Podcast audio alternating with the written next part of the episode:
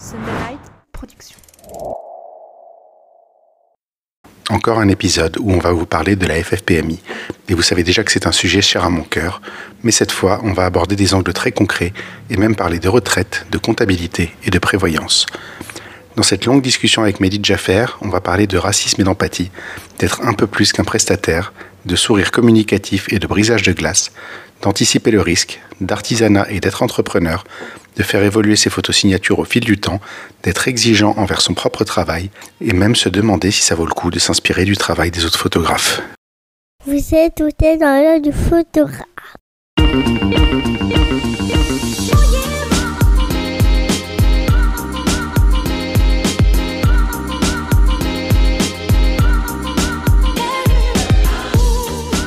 Bienvenue dans ce podcast par un photographe sur un photographe pour les photographes. Je suis Julien Pasternak et aujourd'hui, je vous emmène dans l'œil de Mehdi Jaffer.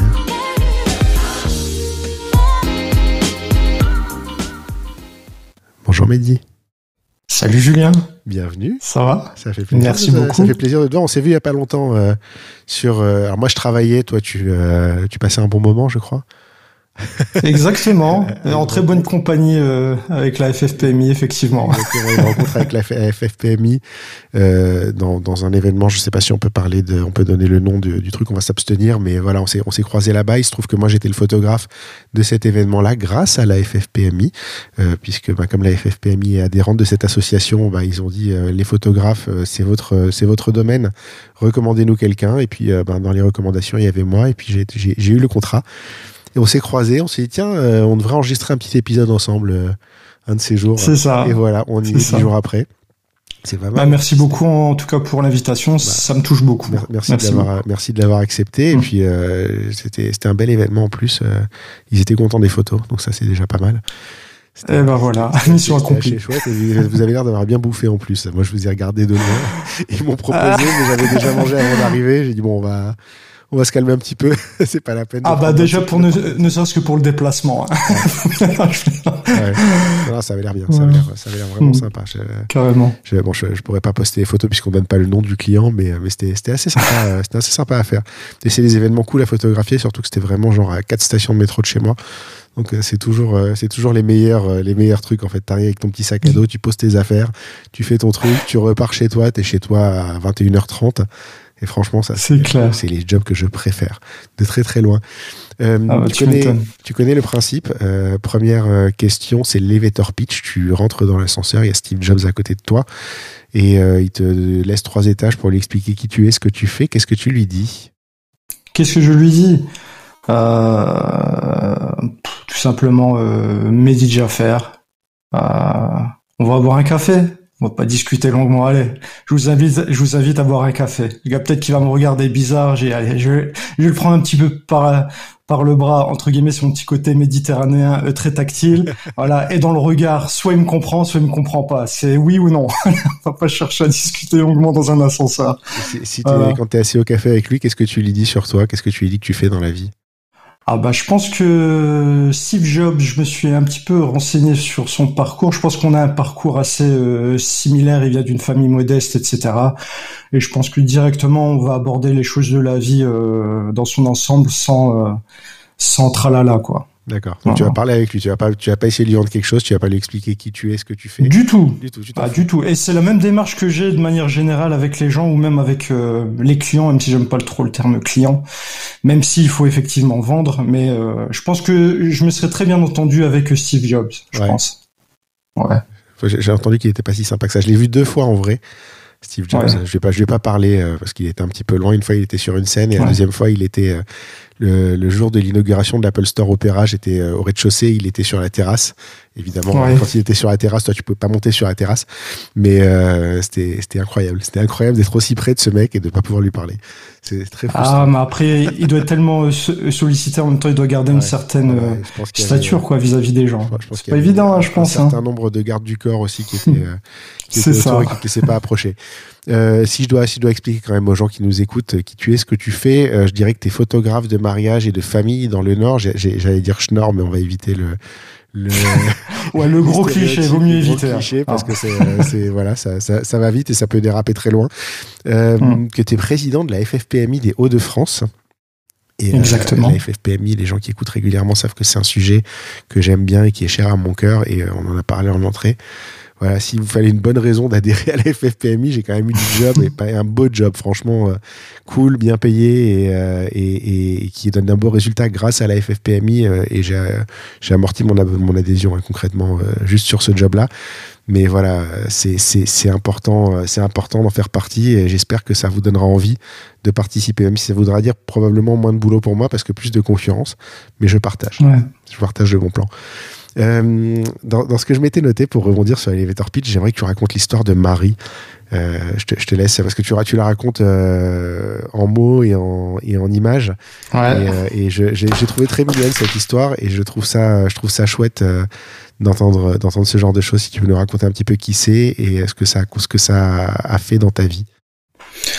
Eh ben merci déjà de, penser à Marie. Hein, bah Marie c'est toute ma vie. Alors je vais expliquer, je vais essayer de, résumer parce que l'histoire est assez euh, intéressante euh, déjà bah, me concernant et aussi quand je raconte cette histoire que ce soit aux mariés parce que ou aux futurs mariés ou même de manière générale euh, aux gens que je côtoie, c'est toujours une, histoire qui peut être inspirante aussi dans la vie même pour les gens. En fait, je, vais t'expliquer très rapidement. Moi, je suis algérienne.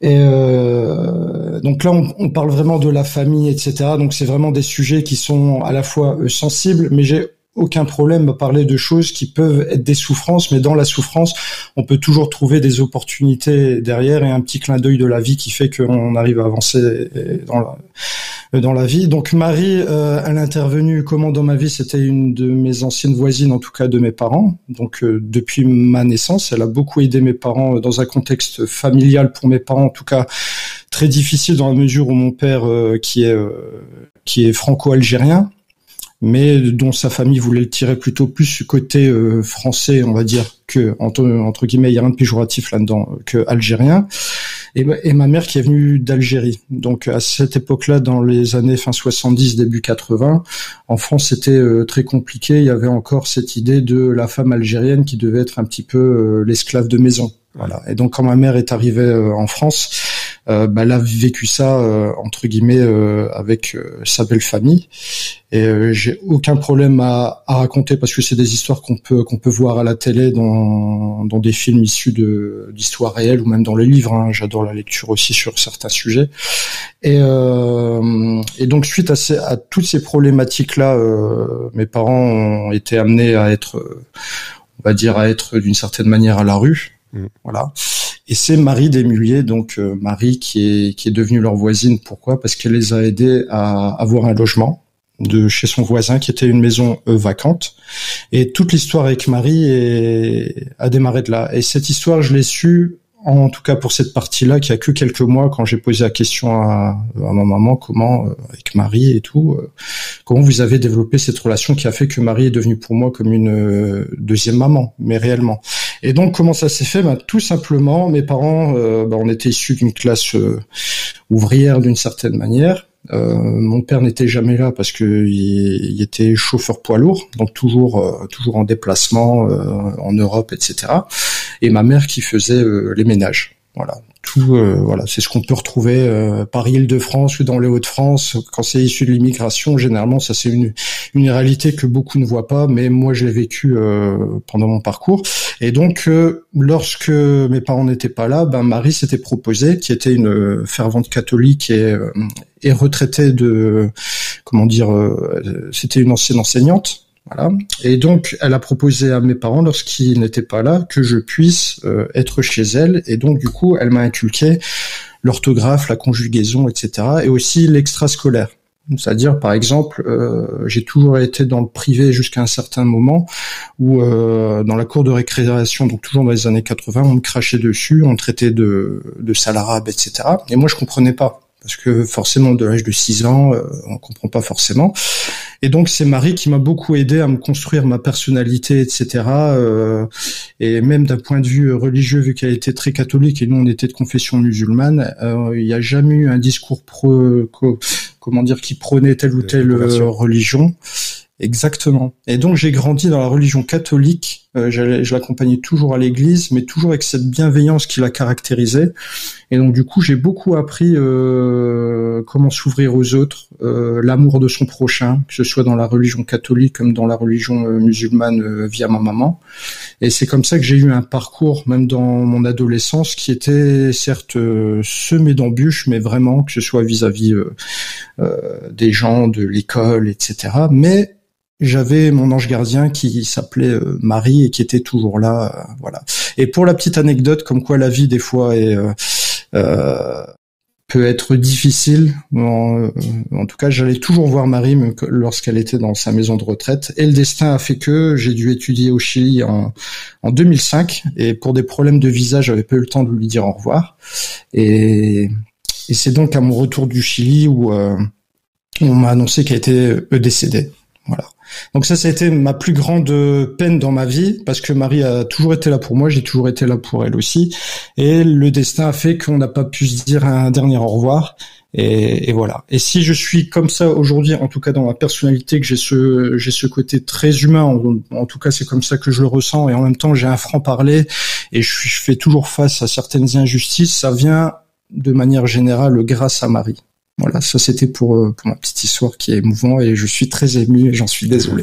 ça arrive, ça arrive. Non mais c'est ce que tu racontes par contre sur les années 80, moi qui suis, euh, enfin je suis de 76, on ne doit pas être très très éloignés tous les deux euh, en, termes d'âge, mais les années 80, l'histoire des salariés dans la cour de récré, des machins comme ça, moi je l'ai vu aussi.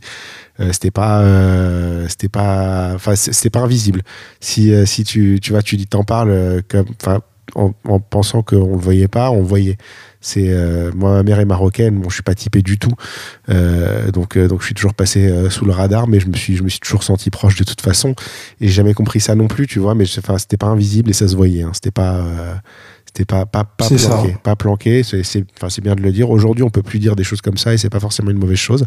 mais mais bon, en tout cas, ça ça existait, mais c'était pas c'était pas pour ça que c'était normal, quoi c'était une belle histoire. C'est ça. En tout cas. Euh, Merci beaucoup, c'est gentil. Tu lui, tu lui, rends hommage, je la trouve jolie et je trouve ça touchant et, euh, et ça, ça rejoint un truc euh, que je pense aussi, c'est que si on se parle pas, ben on peut pas s'entendre en fait.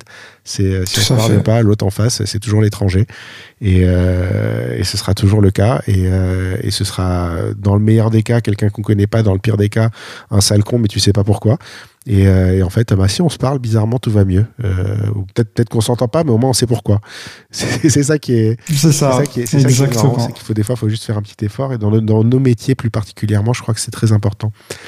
Euh, mhm. Dans la suite de ton histoire, tu as la même histoire que beaucoup d'entre nous, c'est-à-dire que tu as fait, euh, as, fait ton diplôme, c'était école de commerce toi aussi? Exactement.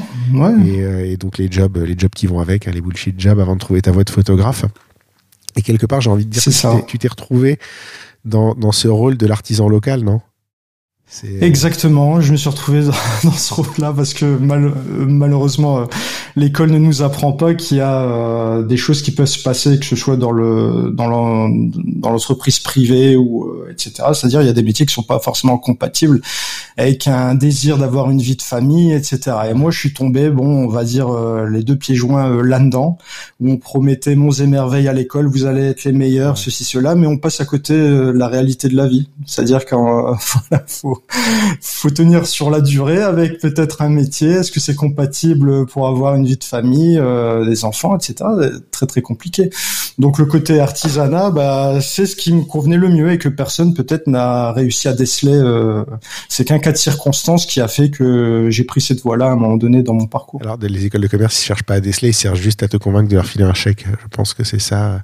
C'est ça. Ils t'expliquent que tu vas être le meilleur, le plus grand, le plus fort euh, et que tu vas super bien gagner ta vie, alors qu'à l'époque, je crois que la grille salariale, c'est genre 35 000 euros par an. Euh, c'était, euh, c'était extraordinaire. Exactement. Euh, c'est vraiment ça. Et, mm, mm. je, me rappelle, je me rappelle de ce discours et je me rappelle de la manière. Et tu quand tu regardes en arrière, tu te rends compte qu'on t'a juste habitué à travailler sans poser de questions comme un âne. Et, ça. et, ça, je trouve ça mais absolument, absolument délirant, quoi. Euh, t'es, es très local, j'ai l'impression. Tu bouges pas trop de, de, de, de ta région? Ça dépend. Ça dépend. C'est vrai qu'il y a eu euh, bon, il y a eu un avant et après le Covid. Ouais. L'avant Covid, je te cache pas que bah, de par euh, bah aussi la notoriété que j'ai pu avoir euh, sur certains concours, en tout cas ça ça m'avait ouvert les portes de plusieurs régions de France et aussi de l'international. Donc ça, c'était juste avant le Covid. Il y avait des mariages qui étaient prévus en Suède. euh, Je devais aller à la Réunion. Je devais aller aussi euh, faire un mariage en Inde, etc. Et tout a capoté avec le Covid. Donc Ouais. bien sûr, bah, sur le coup, euh, on dit bon, le Covid va faire des ravages, mais il y a eu le- l'effet euh, famille effectivement derrière où ça a rapproché les liens entre euh, entre les enfants, leurs parents, etc. Et donc suite euh, l'après Covid, j'ai décidé de rester plutôt euh, plutôt local, comme tu le dis, maximum région Paris-Île-de-France. Voilà, Ça c'est euh, un choix. le friendly neighborhood Spider-Man plutôt que euh, le Superman qui veille sur le Exactement. monde et le Voilà. Spider-Man qui veille sur le quartier, quoi. C'est ça. Qui essaye d'apporter euh, une parole juste, hein, en tout cas. ce second philosophe aujourd'hui, c'est vraiment. euh, j'ai envie d'être très très philosophe, euh, mais philosophe Marvel, quoi. Euh, Ah mais tu peux. on, va, on va attaquer la, la partie interview à proprement parler. Euh, quel Ouais. livre tu offrirais à un photographe et pourquoi? Alors euh, le dernier livre que j'ai lu, Alabama 1963. Oh, Putain, je l'ai, je l'ai devant moi, je l'ai pas encore lu. Sérieux, ah il est extraordinaire. Je l'ai acheté en vacances, je l'ai posé dans ma bibli. Il est sous, mes- sous mes yeux là. Je te... Ouais. il, est, bien ou pas? Parce que je l'ai acheté. Ah, il est génial, ah, il est génial. Je l'ai fini en cinq jours euh, pendant ses vacances. Tu sais, c'est un peu le syndrome, voilà, exactement. C'est le syndrome du photographe qui a jamais le temps de rien faire. Et pendant les vacances, euh, j'avais décidé avec mon épouse de prendre un temps pour Ouais. moi pour pouvoir lire et de m'évader un, et un petit peu. Moi, j'ai toujours été euh, un peu, bah, quand tu parles de justicier, moi, mes films phares, etc., ça a toujours été sur la cause noire. Ouais. Toujours. Parce que même dans mon parcours, j'ai vu des choses que qui m'ont beaucoup marqué. J'avais peut-être plus mal euh, pour euh, la cause noire, on va dire, de ce que j'ai pu voir, que même pour moi-même de ce que j'ai vécu, qui est euh, voilà. Même si on peut avoir des contrôles de police, ce qu'on veut, mais j'ai vu des choses quand même. euh, bref. Et donc dans ce livre-là, ben, on retrouve un petit peu de tout, et euh, j'avais l'impression de revoir cette société française, euh, on va dire des années 80, et c'est très bien écrit, c'est euh, c'est très émouvant aussi. C'est une histoire qui est très prenante et dont le, le final est, est extraordinaire. C'est l'histoire de Mehdi et de Marie, on va dire, version. Tu t'y retrouvais quoi Mais, ah non, mais franchement, c'est un livre que je, que je conseille à tout le monde pour ceux qui veulent, qui veulent euh, euh, comprendre les, les bases, entre guillemets, euh, du racisme, de la ségrégation et comment on arrive justement à trouver la solution. Bah, la solution est dans ce livre. Voilà, il suffit de le lire et à la fin, on n'a que le cœur qui est, euh, qui est plein d'amour. Donc un livre qui enseignerait l'empathie. Exactement, tout à fait. C'est quoi être créatif? Oh là là, être créatif. Être créatif déjà, c'est d'être dans un bon mood. Il faut déjà avoir l'esprit, euh, on va dire clair, éloigné de toutes les turpitudes de, de la vie de tous les jours. Je pense pour être créatif. Déjà, ça c'est la première condition. La deuxième, c'est euh, pour moi, euh, alors la, la, la problématique euh, que je discute beaucoup avec les photographes, c'est est-ce qu'il faut être euh, inspiré par d'autres photographes ou pas? Donc la créativité, est-ce qu'elle doit être orientée ou à l'inverse Il faut laisser libre cours à son imagination, même si notre euh, notre subconscient va aussi dicter par rapport à l'ensemble des images qu'on peut voir, etc. Donc je pense que la créativité, c'est un petit peu des deux. C'est-à-dire il faut effectivement avoir une certaine culture photographique, enfin au niveau des images, etc. euh, dans notre spécialité. Et ensuite, faut essayer euh, de par soi-même, voilà, avoir le petit coup au bon moment, etc. De sentir que aujourd'hui ou sur ce moment-là, je peux sortir, euh, co- comment dire, une image qui va qui va sortir de l'ordinaire.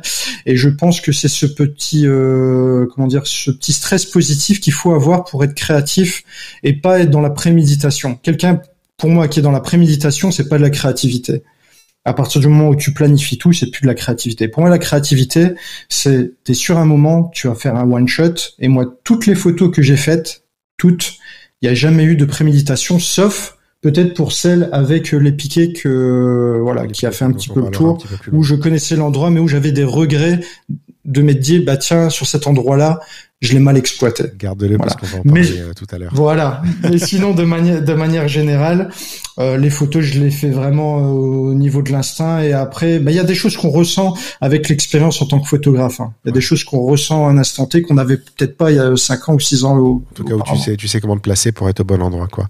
C'est ça. Euh, Qu'est-ce qui te fait déclencher? Qu'est-ce qui me fait déclencher euh, l'expérience? L'e- L'expérience du moment. Voilà. C'est-à-dire là où euh, je sais que je je vais pas être copain avec, beaucoup de photographes. c'est vrai que je connais des photographes qui shootent à plus de 6000, 7000, 10 000, 15 000 photos au jour. Moi, par expérience, parce que j'approche les 15 années d'expérience, euh, en, en, tout cas pas en photographie, parce que je me considère pas, je suis pas passionné par la photographie de manière générale, mais par l'humain. Moi, c'est l'humain. Donc, je dirais, j'ai 15 ans d'expérience en, en humain, en humanité, je peux, je sais pas comment expliquer. Donc comment je, à quel moment je shoot? Bah quand j'ai ce qu'on dit euh, nous dans notre jargon, le nif. Ah. ça, ça plaira à ma femme ça, le nif. Elle déteste ce mot-là, mais le nif c'est le fait quand tu ressens, tu sens qu'il y a un truc qui va arriver. Voilà, c'est, j'ai le flair. Voilà. Et donc euh, je sais par expérience à quel moment il y a quelque chose qui est susceptible d'arriver. Mais pour savoir ça, il faut d'abord creuser dans l'histoire des mariés. Et moi, c'est ce que je fais toujours avec les mariés, par anticipation, de bien comprendre leur, leur contexte familial, leur personnalité. Et comme ça, le jour J, je sais comment je vais, euh, je vais me positionner. ce qui te fait déclencher, en fait, c'est de connaître les gens. Exactement. Voilà. Tout à fait. C'est jamais au hasard. Mm. C'est quoi une bonne photo? Oh là là là là, une bonne photo. Alors une bonne photo, euh, c'est très subjectif hein, parce que le jour où j'ai appris euh, que le, les couleurs n'existaient pas, que c'était qu'un flux électrique qui passait par le cerveau, je me suis dit bon, une, une, une bonne photo que ce soit pour moi ou pour quelqu'un d'autre va être différente. Alors pour moi, je vais me baser, pour moi une bonne photo, ça va être sur le déjà sur la gestion de la lumière, le cadrage, la composition. Euh, et la gestuelle ou euh, le moment fort. Voilà, le moment fort qu'on dit waouh. Voilà. Pour moi, c'est ça une bonne photo qui doit. Si moi j'ai cette sensation-là sur ces points-là, normalement le commun des mortels va avoir la même réaction. Voilà. Lumière, moment, composition. Exactement, ouais. Et gestuelle ou le l'impact, on va dire de l'émotion. Voilà. Pour moi, ça va dans le moment. Euh, Question numéro 1. Euh, tu as beaucoup de couleurs dans son travail. Alors, c'est pas, c'est pas que tu vas chercher forcément de la couleur ou quoi, mais tes couleurs ressortent très, très, très fort euh, dans tes images. Tu as des couleurs très saturées. Ça fait une identité visuelle très prononcée. Euh, on oublie euh, un peu facilement souvent l'importance de la couleur en tant que telle, c'est-à-dire quand tu fais une photo en couleur, donc tu dis c'est bon, j'ai des couleurs, quoi. On oublie euh, mhm. la manière de la gérer, la manière de la faire ressortir. Moi, parfois, j'ai du mal à faire ressortir certaines couleurs, à les, à les rendre plus vives ou à les harmoniser. Toi, j'ai l'impression que tu as moins de, moins de problèmes que moi à ce niveau-là. Comment tu, comment tu vois la couleur et comment tu la gères? Puisque tu disais là à l'instant que la couleur, c'était juste un flux électrique. Mais euh, tu gères plutôt pas mal ce flux électrique. bah après ça dépend, hein, tu sais, euh, en toute transparence, chaque mariage je le, je le gère différemment. C'est-à-dire qu'au niveau du même des couleurs ou du grain de couleur, etc., ou en fonction euh, du style de mariage, je vais adapter en fonction. Bah, c'est c'est comme on disait tout à l'heure, tu sais, quand on parlait de créativité, tu vas gérer le reportage un peu à l'instinct et moi, je vais pas appliquer, on va dire par exemple un preset, voilà que je vais utiliser à chaque mariage parce que c'est ma signature. Moi, pour moi, ça c'est du vent. Enfin entre guillemets, hein, moi, bon, ça c'est mon franc parler, j'en suis désolé, ou, voilà. Mais moi, je pars du principe que euh, il y a la réalité d'un mariage, il y a tout ce que le tout ce que dégage le mariage aussi. On peut avoir des mariages très excentriques, etc.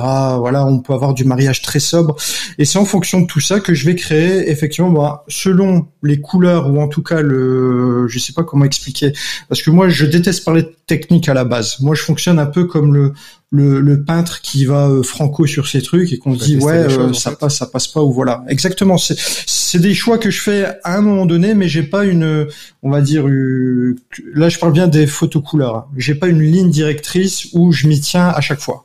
Voilà. Donc on peut avoir des photographies qui vont être très saturées euh, ou plus ou moins saturé, et d'autres où on va être sur des couleurs un petit peu plus douces. Voilà. Mais je suis pas dans le délire de oui euh, photo euh, fine art là surexposé le truc. Voilà. Non, je suis pas. Oui, dans, de faire un truc relativement fidèle à la réalité en fait.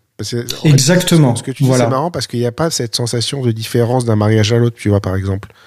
Les photos, tes photos, elles sont quand même relativement homogènes, tu les retravailles peut-être pour ton site pour qu'elles soient toutes à peu près dans le même, pas forcément, ça dépend. Et même là, même récemment, sur certains mariages, j'ai encore changé euh, certaines choses euh, parce que je publie très rarement maintenant.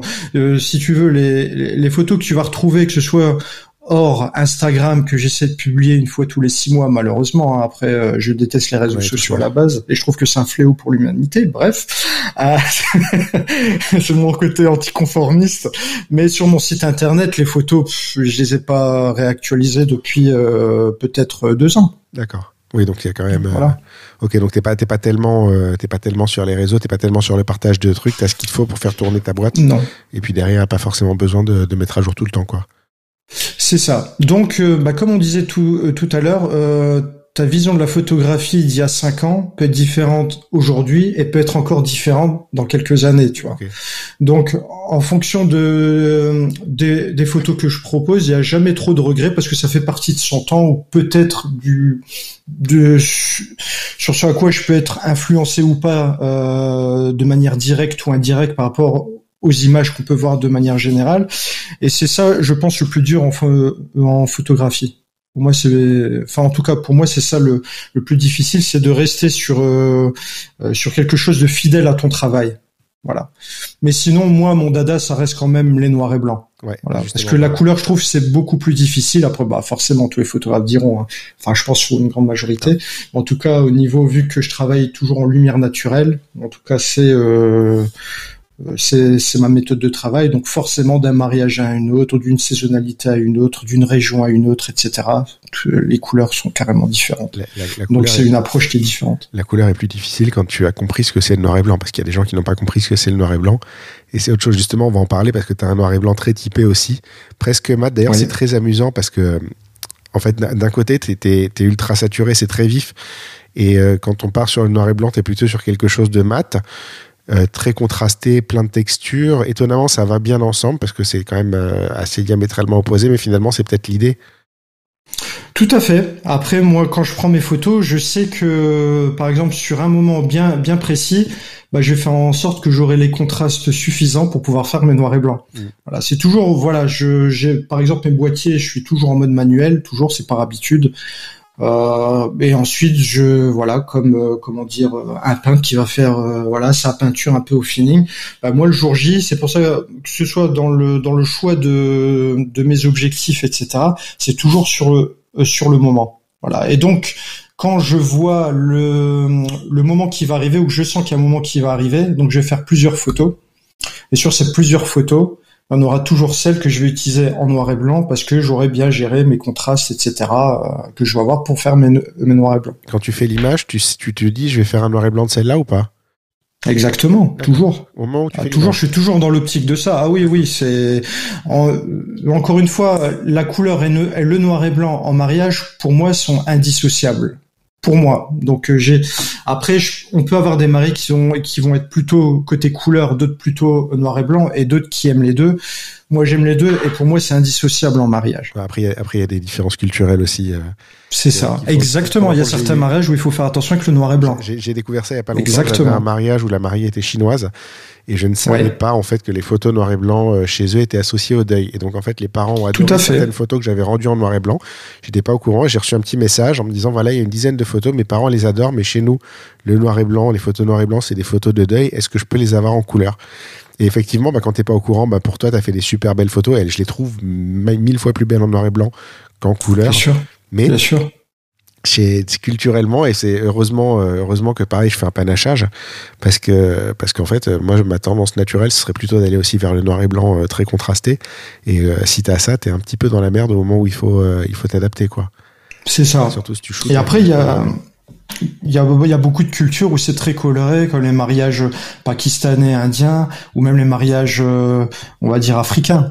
Donc ça, faut faire attention. Et surtout même, je dirais, les mariages africains. Tout ce qui est noir et blanc, ils préfèrent plutôt tout ce qui est couleur, parce qu'ils ont aussi ce, ce complexe au niveau d'être d'apparaître trop sombre sur les photos, etc. Et ça, on m'a souvent fait euh, la demande.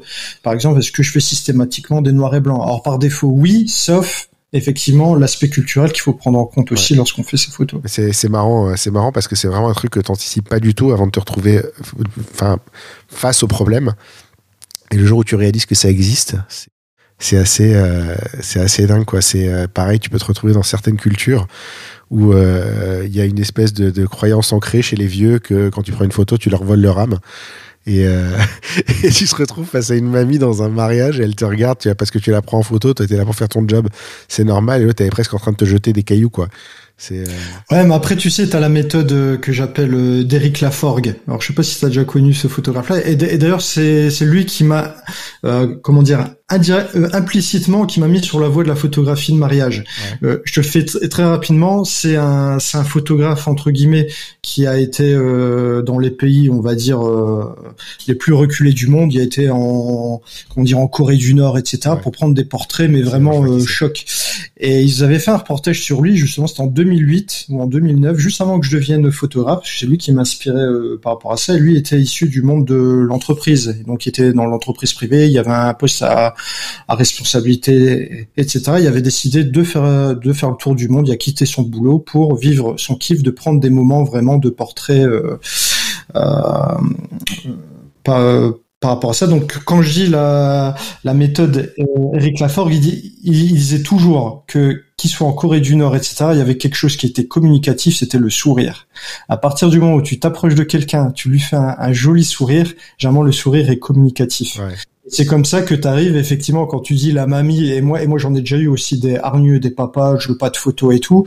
Et ben quand tu t'approches avec ce côté euh, humain, bien sûr tu as la barrière qui va faire que la personne elle va elle, lutte, elle lutte hein, en disant non non, mais à la fin elle finit par lâcher avec un sourire et c'est là où euh, voilà.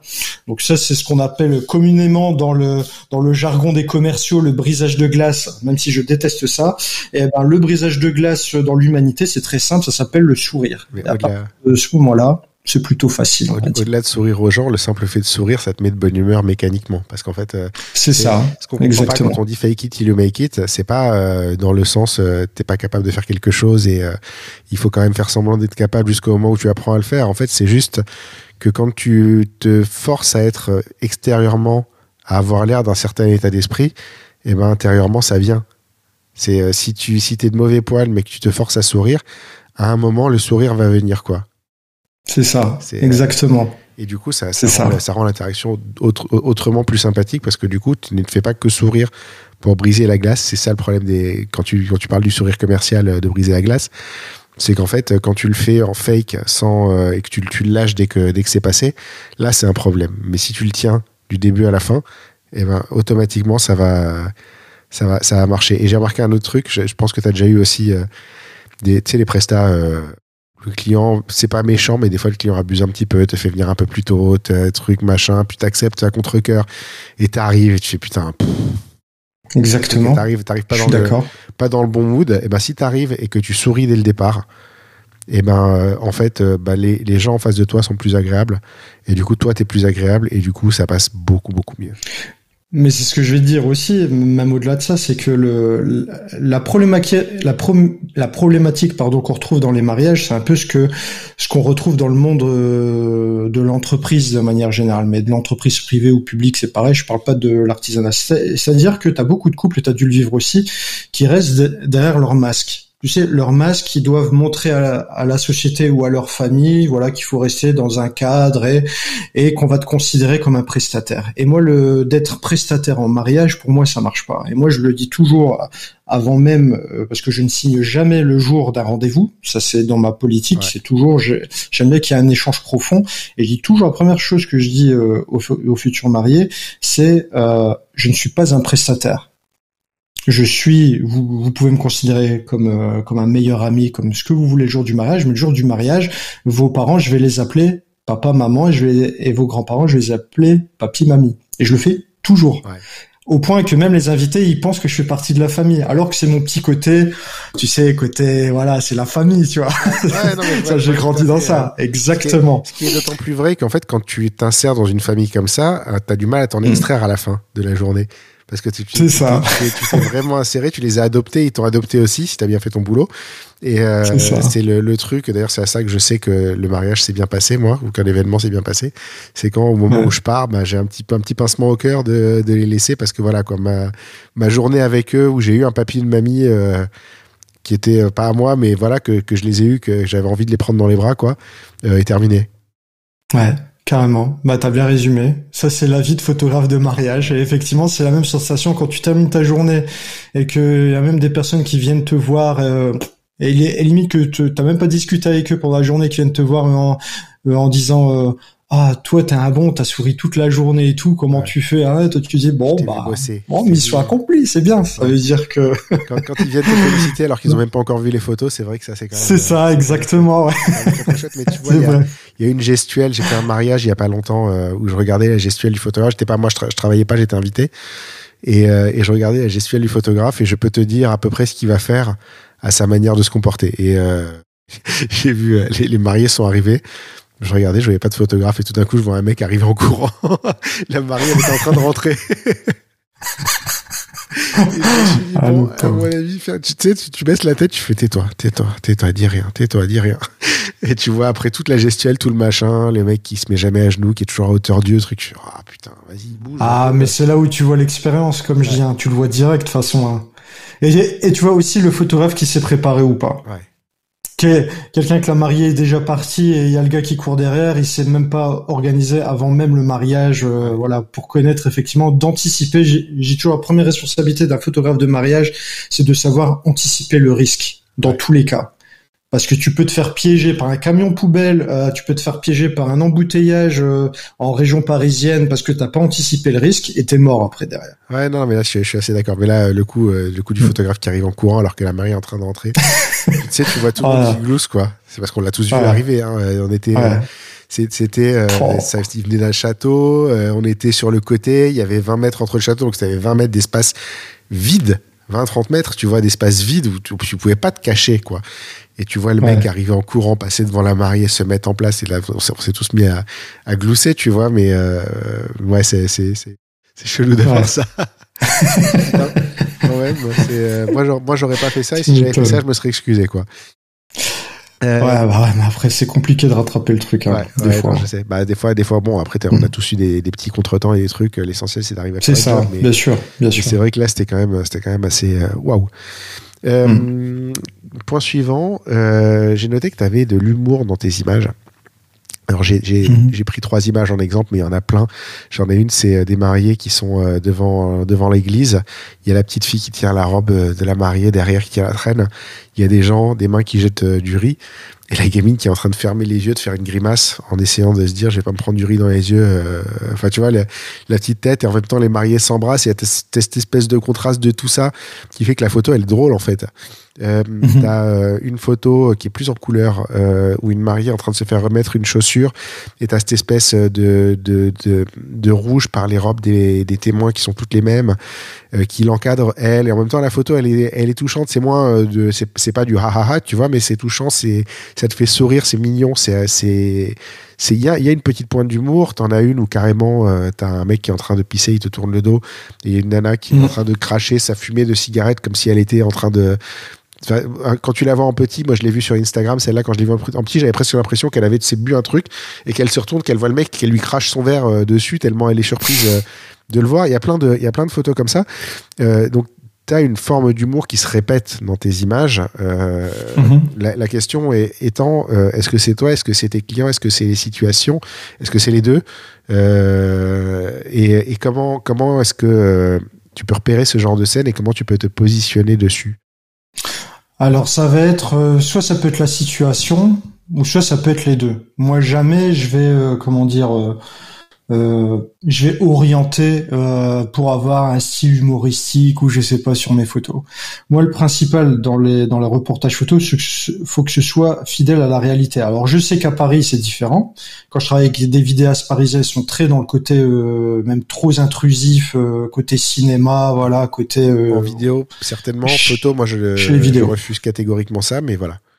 Je, parle des vidéastes, hein. je parle pas effectivement des, des, des, photographes. Après, pour parler de d'expliquer le contexte de chacune des photos, donc la première photo en noir et blanc, donc effectivement avec la petite fille qui tient la robe, avec euh, ça c'est une situation qu'on peut retrouver dans beaucoup de mariages. Et là, il y a le facteur chance aussi qui rentre euh, en jeu.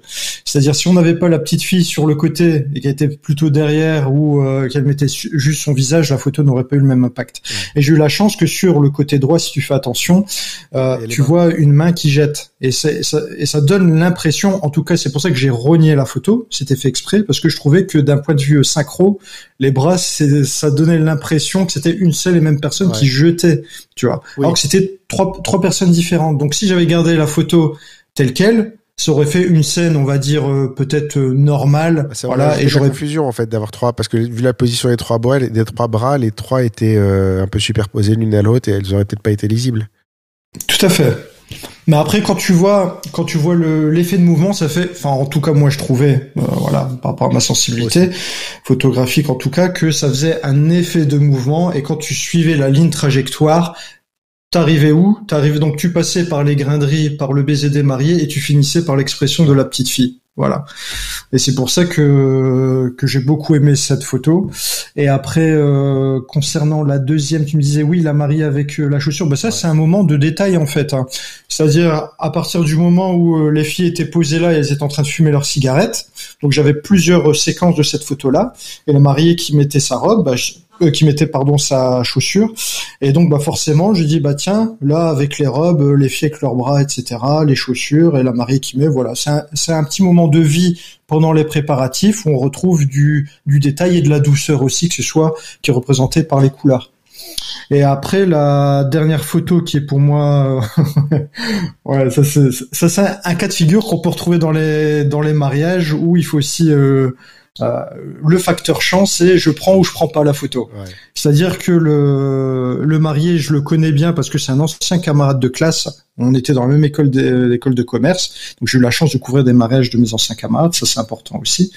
Et, lui, et, et, et ce couple n'aime pas les photos de couple de base. Voilà, c'est un couple qui est plutôt très copain, très festif, etc. Mais tout ce qui est photo posée, euh, voilà. Et en fait, euh, à un moment donné, euh, il y a la sœur du marié qui fait un peu de, photo, de photographie qui va voir et dit alors ça s'est bien passé les photos de couple? Elle dit écoute, euh, ils, veulent pas. J'ai fait le point avant le mariage. Ils aiment pas les vraiment. Ils veulent vraiment pas. voilà. Elle me dit ah bah c'est dommage et tout parce que même pour les parents, je dis ouais je sais, je sais. Je dis bon peut-être qu'il vu qu'il y a un petit coup dans le nez.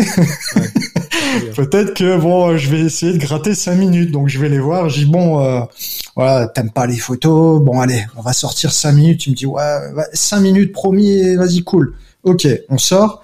Et c'est là où, je t'explique le contexte, c'est que euh, le mari me dit bon, euh, là je dois pisser, et la mariée me dit bon bah bah je m'allume une clope juste avant de faire les photos. Ok, donc lui se m'a pissé avec la, avec la clope au bec et elle, voilà, et moi je shoot, qui fait la photo de couverture du livre de mariage, parce qu'ils ont choisi cette photo-là parce que ça leur, c'était beaucoup plus représentatif des autres photos, parce que c'était une photo qui les caractérisait bien au niveau de leur personnalité, qui était prise sur le vif, et il n'y avait pas de, après il y a juste, comme je te disais, pour faire une belle photo, le cadrage, voilà, gestion de la lumière et la gestuelle ou euh, l'impact de la photo qui fait je l'ai vu, je l'ai vu essentiellement petit sur Instagram, donc effectivement ça manque un peu de détail, mais mais le, le côté, euh, mais le fait de l'avoir en petit aussi, je dis, ça te donne cette espèce de d'impression de surprise, euh, c'est génial, franchement, elle fonctionne très, très bien. c'est cool. Voilà, donc c'était pas prémédité, voilà, et les mariés peuvent en témoigner. C'est jamais prémédité, mais du coup ça te permet en étant dans les entre deux de choper des trucs un peu mignons, quoi. Atypique, mais il faut le facteur chance aussi. Tu vois, ça, on va pas se mentir. Hein, pour sortir des photos uniques. Euh, il y, a, le facteur chance et puis il y a le fait d'être positionné euh, dans un cadre où tout s'aligne bien aussi, quoi. Ça, Exactement. C'est l'œil aussi. C'est-à-dire qu'en fait, ta chance, si tu es positionné euh, en biais dans le mauvais angle, bah, ta scène, elle se passe pareil, mais tu l'as pas, quoi. C'est ça. Et si le marié le faisait, s'il était pas, on va, dire sur la même posture sur la photo, ah bah t'as plus le même impact, c'est fini. Voilà, exactement.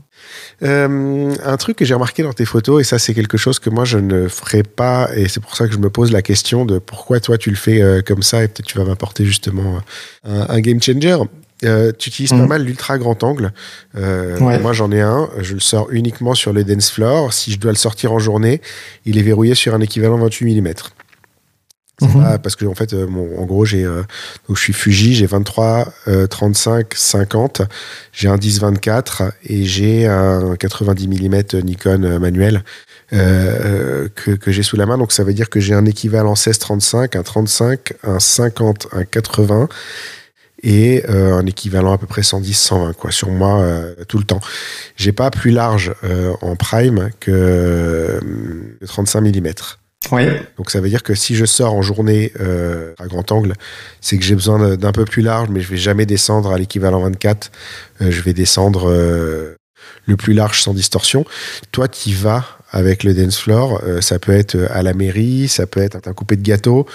C'est quand même c'est quand même osé parce que quand ta photo elle est faite à l'équivalent en 16 mm, bah, elle est en 16 mm. Il n'y a pas de crop qui permet de masquer ça réellement quoi.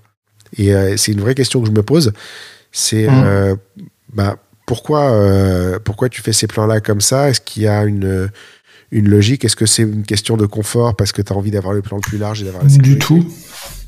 Du tout. Bah, réponse simple, hein, euh, en tout bon euh, anticonformiste, euh, je pars du principe que de mettre des barrières en photographie ou parce qu'on parce que on te dit que non, faut pas utiliser. euh, si tu poses la question aux, pho- aux photographes quel matériel ils utilisent en journée de mariage, tu auras quasiment toujours, en tout cas si tu fais un sondage, les mêmes objectifs qui vont sortir. Alors moi, pourquoi? Tout simplement, je voulais fonctionner un petit peu euh, comme au cinéma. C'est-à-dire, tu as des plans larges, des plans très larges, selon bien sûr l'endroit. Moi, j'aime beaucoup, par exemple, quand je vais utiliser euh, mon 14 mm ou même, je fais aussi avec du 8 mm. Donc, si ces objectifs existent, c'est parce qu'il faut les utiliser aussi. hein. À un moment donné, ils n'ont pas été créés juste pour faire plaisir ou pour vendre à perte. C'est qu'à un moment donné, il faut exploiter, on va dire, des euh, euh, des champs qu'on n'a pas l'habitude d'avoir et de sortir peut-être d'une certaine zone de travail que parce que l'un et l'autre travaillent comme ça, donc il faut que je fasse comme ça. Non, c'est bien aussi d'explorer un petit peu le, on va dire les univers euh, euh, via des angles différents. Et donc pourquoi euh, les objectifs euh, en grand angle Moi, en toute transparence, ce que j'ai dans mon sac, j'ai un 8 mm, j'ai un 14 mm. J'ai un 70-200, euh, très rarement j'utilise celui-là, mais vraiment très très rarement. Euh, j'ai mon 35 mm qui est euh, effectivement mon dada, c'est le c'est l'objectif que je préfère, en tout cas utilisé en journée de mariage. Et ensuite j'ai le j'ai un, j'ai un 24-70 que j'utilise aussi par moment, ça dépend, c'est au feeling.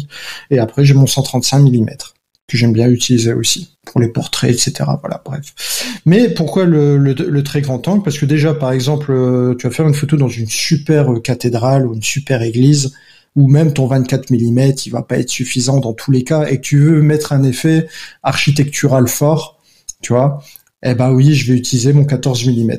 Il y a plein de photos même en sortie d'église quand tu des, des, églises qui sont très petites en sortie, le fait d'utiliser ton très gros angle, alors ok, il y a de la distorsion, il n'y a pas de problème, tu vois. Ça, il y a aucun problème par rapport à ça.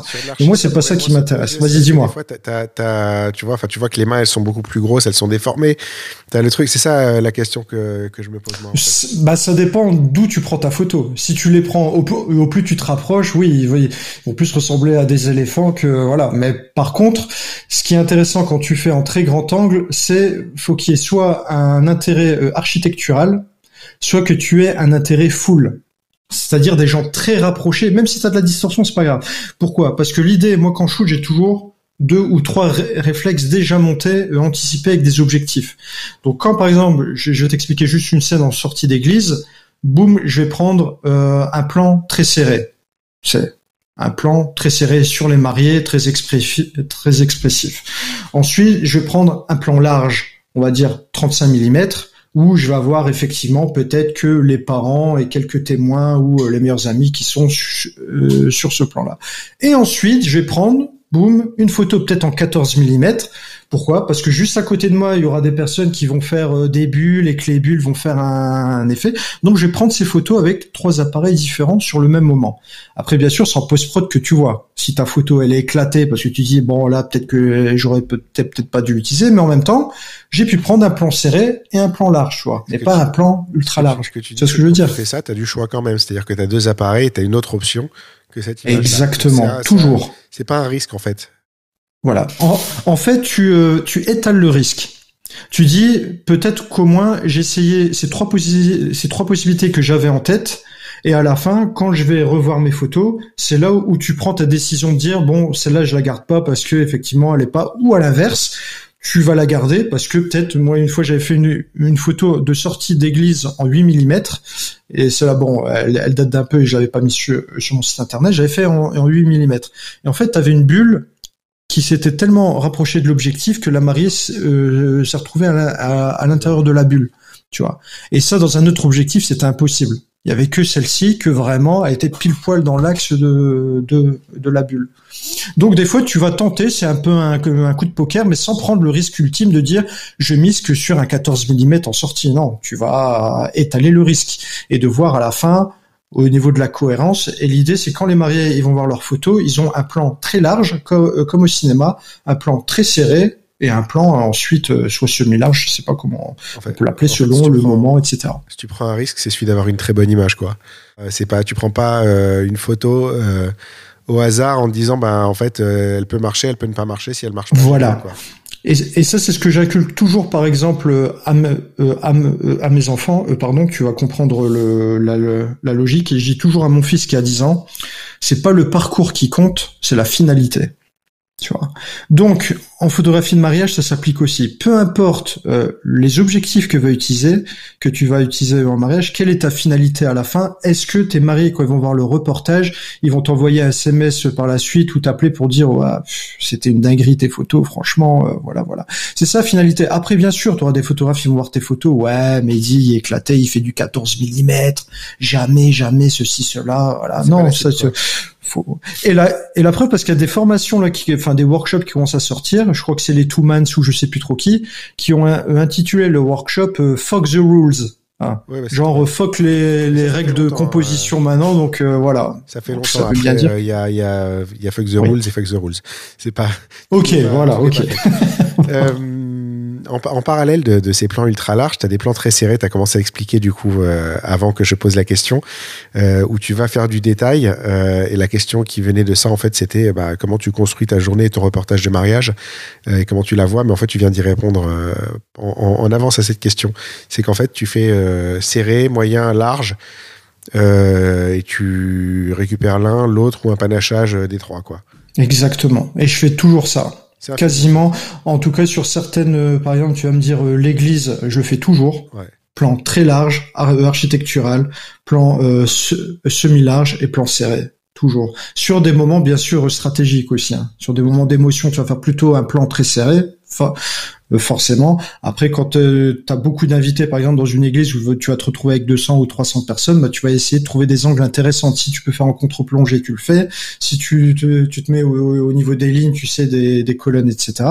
Donc, en fait, tout ça, c'est c'est anticipé. Pourquoi? Pour répondre à ta question, parce qu'avant le mariage, je fais toujours euh, un planning à peu près un mois avant le mariage que je leur envoie par mail. Enfin, c'est un formulaire qu'ils doivent compléter en ligne. Et en fonction de ça, avec le retour d'expérience que j'ai, je vais analyser leur planning et euh, je vois par exemple le nom de la de l'église ou de la cathédrale. Ça, je fais mes petites recherches pour voir le style architectural, etc. Tu vois. Donc, tu as une pré pré préparation. Mais jamais dans euh, comment dire euh, oui alors je vais je pense faire telle photo etc. C'est plus en fonction tu sais si c'est une petite chapelle ou un truc tu sais comment tu vas Ouais, ça- ça tu vas gérer euh, ton matos de la manière dont tu vas te positionner. Des de ce pistes, exactement. Euh, Exactement. Et, et en fonction de ça, bah, quand tu vois par exemple que la sortie d'église est très ric-rac, je sais ce que je vais faire déjà par anticipation sur mes positionnements, pas forcément en termes de photos, parce que ça dépend si ta lumière elle tape directement sur les mariés, etc. Tu vois, donc t'as voilà. Et tout ça faut l'anticiper. Tout ça, ça, euh, ça, ça se prépare. Et surtout aussi, euh, alors ça c'est vrai que je sais pas si les autres le font, en tout cas les autres photographes. Dans mon planning, j'ai toujours une question sur la sensibilité photographique des mariés. Est-ce qu'ils aiment plutôt, est-ce qu'ils sont sur une sensibilité plutôt euh, plutôt fun? Donc je- j'explique plusieurs thèmes qu'on retrouve par exemple sur les concours photos.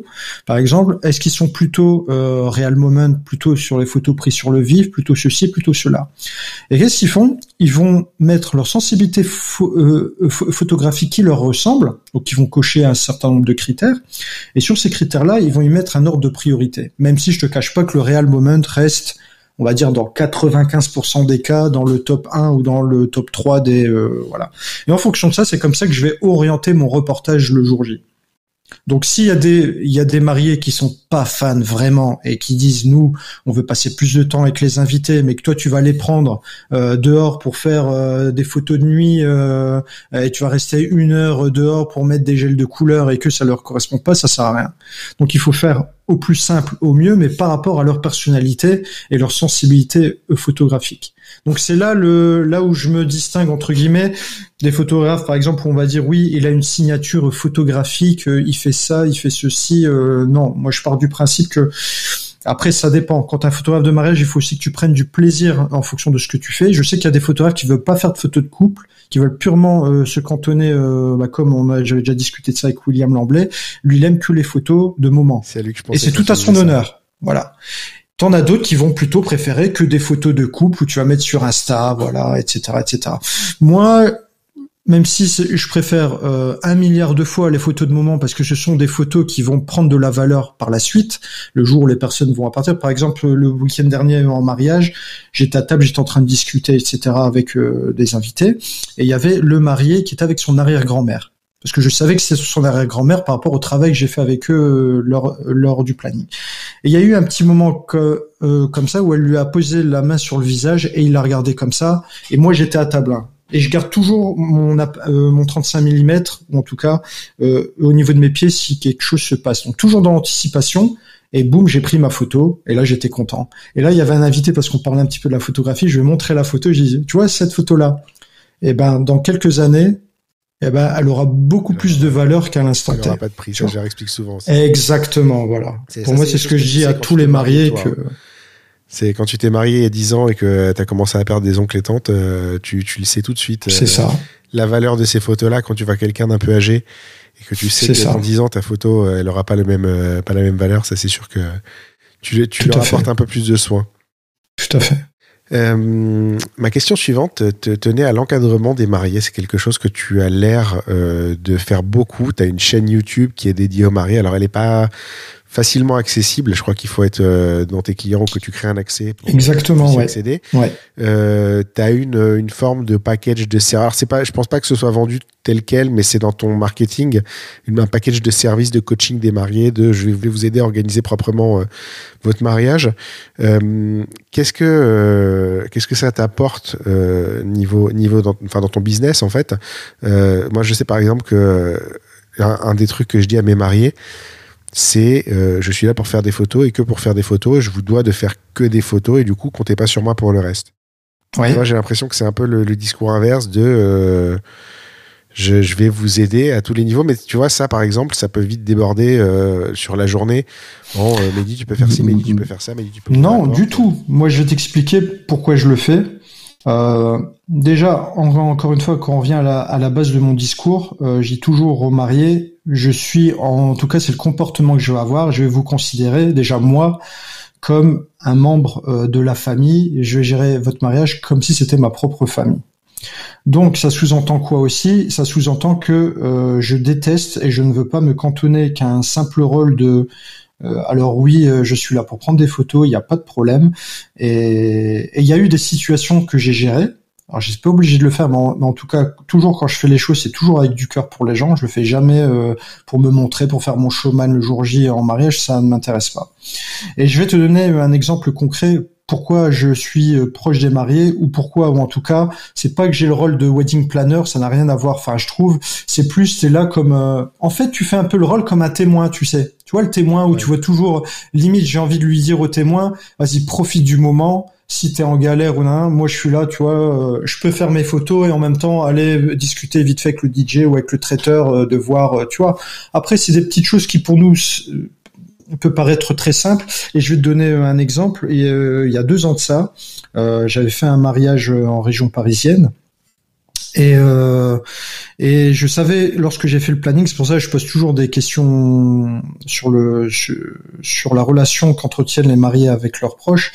Et, et la mariée qui euh, qui n'a plus de nouvelles de son papa, etc. Donc a toujours vécu à, avec sa maman, mais elle m'a mais elle m'a la première chose qu'elle m'avait dit sur la relation avec sa maman, c'est on est très fusionnel, mais il y a de grandes chances qu'on peut s'embrouiller parce qu'on a deux caractères forts et vu qu'on est trop fusionnel, des fois ça peut éclater. Euh, bon, Donc moi forcément ça je le garde en tête, je prends mes petites notes, etc. C'est ce que je fais pour tous les mariages.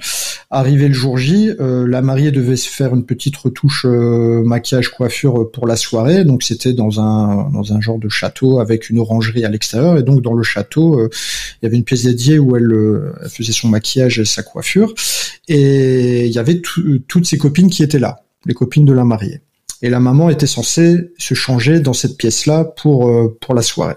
La maman, elle arrive, elle voit qu'il y avait trop de monde et qu'elle voulait se changer, il n'y avait pas d'endroit, il n'y avait pas de place pour se changer, personne voulait se bouger pour euh, voilà pour laisser euh, entre guillemets maman s'habiller.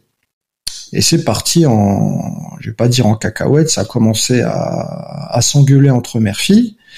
Et la maman qui dit la phrase qu'il faut jamais dire à mariage, c'est comme ça, je me casse. Alors, soit tu gardes, tu, tu gardes ta, posture de photographe, tu restes observateur et tu dis, bah après tout, c'est leur problème, j'ai pas à m'immiscer dans les choses, euh, c'est à eux de, se débrouiller. Mais auquel cas, tu prends le risque que ton reportage de la soirée c'est terminé, et tu finis sur un drame parce que ça aurait été comme ça. Je regarde autour et c'est ça qui est euh, qui euh, comment dire qui fait que j'ai une personnalité qui est franco etc c'est que les gens à un moment donné t'as envie de leur mettre des claques et leur dire non mais réveillez-vous nous sommes des êtres humains et et autour alors les copines euh, ça regardait il euh, y a personne qui a bronché la maman est partie plafond, quoi. Voilà, voilà. Tu sais, observateur, mais genre limite avec un petit sentiment de satisfaction chez les gens, tu sais. Tout comme quand il y a un accident de voiture, tout le monde s'arrête pour regarder. Ouais. Tu vois. Tu vois, c'est ce petit côté ah ça m'est pas arrivé à moi, mais j'aime bien regarder, tu vois, le côté pervers des gens de manière générale. Qu'est-ce que j'ai fait? J'ai couru après la maman, qui était aussi, euh, on va dire, euh, on va dire euh, d'une certaine origine. Et je l'ai attrapé par le bras et je lui ai dit maman et je et je lui ai dit en, arabe en plus hein, parce que c'est comme ça que j'appelle ma mère. Si tu veux, en arabe on dit yemma hein, pour dire maman.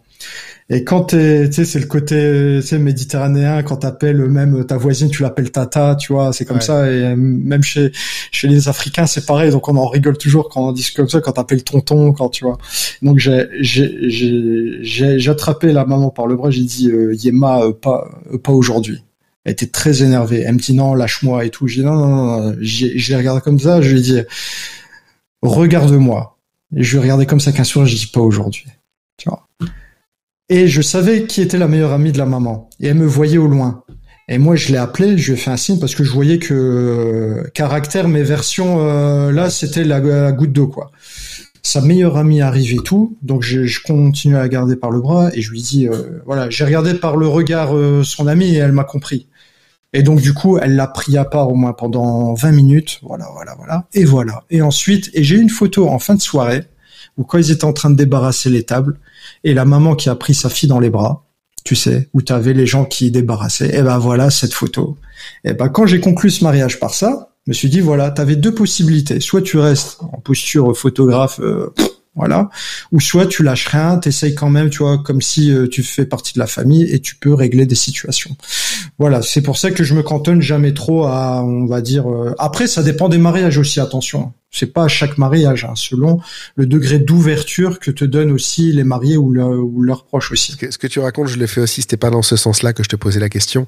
C'était, euh, c'était plus dans le côté organisationnel pur, tu vois, de euh, comment on va faire ci, comment on va faire ça. Enfin, genre, tu dois, tu donnes des, directives. Ce que tu racontes là, euh, moi j'ai eu ça entre un père et son fils qui ont eu une énorme embrouille parce que le, le fils s'est barré de la mairie avec les clés de bagnole du père et du coup ils se sont retrouvés coincés devant la mairie. Enfin, un truc pas possible et puis, tu sais, le machin qui part en couille. Et j'avais, euh, j'avais un second shooter euh, ce jour-là et euh, je l'avais laissé le temps d'aller récupérer du matos dans la voiture. Et c'est au moment où ça a explosé. J'ai dit, t'as pris des photos? Il me fait non. Je dis, bah, si, tu prends des photos, quoi. Ça, tu gardes. C'est, c'est une partie de la journée aussi, quoi. Et donc, je les vois, ils étaient encore très, très chauds quand je suis arrivé. Je fais deux, trois photos. Et puis, je vais choper le marié. Et puis, tu vois, il était euh, truc, et puis je, je, le prends comme ça. arrête, pauvre gamin, euh, il a 20 ans, euh, c'est bon. D'ailleurs, t'as même pas vu tout ce qu'ils ont fumé en sortant de la mairie, mais c'est normal qu'ils aient oublié qu'ils avaient les clés de la voiture. Et là, le, le père, il s'arrête comme ça, il me regarde, et avec un air genre, t'es sérieux, t'es pas sérieux, puis je souris, et il commence à se marrer, et en fait, tout est désamorcé d'un coup, quoi. Ça, ça aussi, je le fais. Ça, c'est pas un problème, mais c'est pas dans le sens orga. Ouais. de, de, de c'est, c'est la question que je te posais, c'était plus dans le sens orga, c'est-à-dire que oui, t'es, t'es proche des mariés, et des mariés avec qui t'es beaucoup plus proche que d'autres. Moi, ces mariés-là, euh, c'est- j'ai, j'ai été euh, faire une bouffe avec eux euh, le jour où je leur ai remis les photos. On, on s'est posé devant la télé et tout. on a regardé, on a commenté chaque image, pourquoi elle a été faite comme ça, machin truc et tout. C'est, c'est, c'est, c'est autre chose. Ce que je voulais dire, en fait, c'est que toi, tu vois, dans, dans, dans ton, dans ta chaîne, dans ton package, T'as cette espèce de posture d'expert en fait. C'est pas tellement le, le copain qui va arranger les choses, euh, le témoin, le truc. C'est l'expertise de euh, j'ai j'ai l'habitude des mariages et euh, s'il y a un problème avec le DJ, je vais pouvoir le gérer par exemple. Tu vois, c'est plus comme ça que je le comprenais moi. D'accord, ok. Non, parce que quand tu parlais de la, de la chaîne YouTube, par exemple, c'était... euh, La chaîne c'est plus Euh, ça. Parce que du coup j'y ai, peu accédé. J'ai vu qu'une une vidéo qui est disponible, mais Non, euh, parce que ce sont que des liens privés. Et pourquoi je les ai rendus privés? Parce qu'il y avait euh, quelques photographes qui, qui, euh, comment dire, qui usurpaient un petit peu, euh, qui disaient en gros qu'ils travaillaient euh, avec moi. Donc j'ai j'ai eu vent de quelques photographes qui passaient des contrats en disant on travaille avec Mehdi, c'est la même qualité, etc., etc. Donc j'avais décidé depuis que j'ai su ça de verrouiller tout le travail que je fais avec les mariés en off. Donc c'est pour ça a les, les vidéos en fait, tout simplement pendant la période de Covid, euh, je me suis dit bah tiens pourquoi pas créer une genre de de, euh, de télé euh, radio télévisée, je sais pas comment on peut appeler ça dans mon bureau donc ici. Et donc euh, et j'ai créé des vidéos donc euh, qui reprennent toutes les étapes de la journée de mariage. Donc je me filmais, je montrais des photos avec euh, euh, en expliquant des contextes euh, pour les photos que j'avais présélectionnées et en même temps j'expliquais des petits cas de figure qui peuvent arriver le jour du mariage. Par exemple des conseils qui peuvent co- comment dire t'impacter toi en tant que photographe. Je te donne un exemple. Donc dans une de mes vidéos concernant les préparatifs des mariés, je dis toujours, donc euh, je donne des petits exemples et je dis euh, par exemple pour la mariée et eux, lorsqu'elle récupère sa robe, elle a tendance à la garder sous euh, comment dire dans sa protection. Elle veut pas l'enlever jusqu'au jour du mariage. Sauf que c'est déjà arrivé plusieurs fois dans ma carrière de photographe que euh, au moment de découvrir la robe, bah tiens, il manque un jupon. Tiens, il manque euh, peut-être Ouais. les grands, le voile, etc., etc. seconde. Voilà. Et donc tout ça, j'ai tout compilé mon retour d'expérience dans dans ces épisodes que je fais que pour mes mariés. Euh, et c'est pour ça que ça fait partie de ce que j'appelle du coaching, mais c'est du coaching pour euh, les sensibiliser, pour aussi euh, les éduquer aussi d'une certaine manière. Que il y a et toi-même t'as dû déjà le vivre, qu'il y a quelqu'un qui vient te voir. Généralement, c'est soit un témoin qui vient te voir qui dit à moi mon mariage, j'ai fait une photo de groupe en forme de cœur. Est-ce qu'on peut le faire pour la mariée tu vois, des trucs comme ça. Et ça, je supporte pas les gens qui viennent te squeezer en mode oui, moi je me suis marié, donc euh, j'ai l'expérience. Limite, ils ont plus d'expérience que toi. Donc quand j'ai fait ces vidéos-là, j'ai tout balancé. Je balance bien sûr des choses euh, concrètes, tangibles liées à la photographie et des choses qui vont, comment dire, l'idée c'est toujours de les, orienter pour que leur mariage euh, soit à leur image et pas à l'image pour faire plaisir. ça peut être des parents, ça peut être un témoin, d'un meilleur ami, etc. Tu vois? Et donc c'est dans ce sens-là que euh, que du coup je suis beaucoup moins impliqué dans la journée de mariage à régler les problématiques. Parce que je dis toujours aux mariés, s'ils regardent mes vidéos, là normalement ça doit être bon. Dis, tu devrais éviter au moins la plupart des problèmes. En fait, tes vidéos visent à éviter justement qu'on te considère comme le wedding planner le jour du mariage finalement. Exactement. Et en même temps, tu as, un impact bénéfique pour tes photos. Parce que s'ils suivent tes conseils, par exemple, toi aussi tu as dû le vivre ou, pas, quand tu as des mariés qui se préparent euh, ou qui se font maquiller dans des mezzanines, où tu as une petite fenêtre, euh, où tu une, la seule ampoule qu'il y a, elle est orangée euh, de ouf, euh, ah, voilà, c'est pas l'éclate. Donc tout ça, quand tu compiles tout ça et que tu expliques aux mariés l'importance de l'espace, de la lumière, et tu dis, nan, nan, tu leur donnes des pistes. Et après, le jour J, quand t'arrives, déjà, t'es en terrain conquis. Pourquoi? Parce que non seulement les mariés t'ont vu en vidéo, donc ils voient ton et limite euh, ils ont tellement vu tes vidéos de toi qu'ils te connaissent limite même mieux que euh, un entourage, etc. Tu vois. Donc quand t'arrives, la première réflexion qu'on fait, mais dis tu veux un café? Ouais, ouais, ça, Déjà ça c'est bon signe. Et quand les parents te connaissent déjà parce qu'ils ont entendu parler de toi sur les trucs, les trucs, et à la fin, bah, moi, depuis que j'ai fait ces, ces, ces vidéos-là, euh, en tout cas, j'ai vu la différence, l'avant et après vidéo aussi, hein, très Ouais. clairement. hein. Ça te change la vie en tant que photographe de mariage. C'est, marrant, euh, c'est marrant que tu dis ça. Tu vois, tu racontes les coups de- du mariage, euh, de- des préparatifs où elle se fait maquiller et tout. J'ai eu un mariage en deux parties. euh, je suis descendu deux fois à Aix-en-Provence. Les deux fois, les préparatifs étaient dans la maison. Donc une fois pour la mairie, une fois pour pour le la Sina. Et euh, la première fois, elle s'est mariée, elle s'est maquillée dans sa chambre où il n'y avait pas de place euh, pour euh, pour tourner. Il y avait une fenêtre qui était derrière elle. Il n'y avait pas de lumière. C'était un enfer. Et je lui ai dit, je lui ai dit, tu sais, c'est pas le, c'était pas la meilleure config. Euh, J'ai dit à la, à la maquilleuse, j'ai dit, tu m'as pas gâté là.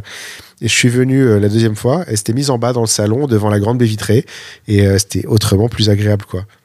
Donc Voilà. c'est euh, c'est vrai que quand tu, quand tu dis certaines choses, effectivement, euh, ok, C'est beaucoup plus clair euh, comme ça parce qu'effectivement, comme, elles sont pas accessibles, on a tendance à croire que tu justement tu te, tu te mets dans un rôle de vrai wedding planner et que effectivement, Du tout, non, non, non. c'est vraiment tu te facilites la vie en fait. C'est ça, parce que ça a un impact sur toi euh, et aussi sur euh, sur ton mood le jour du mariage. Tu vois. Et tu sais très bien que quand tu arrives le matin même, si c'est le boxon, que tu as plein de boîtes par terre, que c'est toi qui dois le faire parce que euh, tout le monde est dans le stress, un truc, tu dois te déplacer, des... c'est affreux. Et après, tu démarres une journée un peu à l'arrache. Même eux, ils sont à l'arrache généralement, tu vois, quand c'est comme ça dès, dès le matin, t'as compris. Donc, d'où l'importance de, de sensibiliser, voire d'éduquer les futurs mariés qui, pour la, qui, qui est leur première expérience de manière générale en tant que mariés, quoi. Donc, c'est pas évident pour eux non plus. Euh, alors on va on va revenir un petit peu sur le côté FFPMI comme souvent chez le- les photographes de la FFPMI et je pense que c'est aussi euh, une petite déformation du fait qu'on parle entre nous euh, quand on quand on y est. Il y a l'artisan d'un côté, il y a l'artiste de l'autre. Enfin les deux les deux sont la même personne, mais il y a vraiment un côté artisanat. qui est plus prononcé, je trouve, chez les photographes FFPMI que chez les autres, qui peuvent se retrouver des fois plus du côté artiste, euh, voire euh, ne pas avoir de réellement euh, de côté commercial, tu vois. Je sais pas si, si ça. Si, on, est sur les Ouais. groupes, on est sur les groupes de photographes, les perles, les trucs comme ça, où on en voit quelques-uns qui postent quand même des sacrées conneries. Je pense que tout le monde n'a pas des situations aussi dramatiques, mais il y a quand même plein de gens qui ont des situations relativement comparables à échelle un peu plus normale. Toi, en plus, tu es président des Hauts-de-France.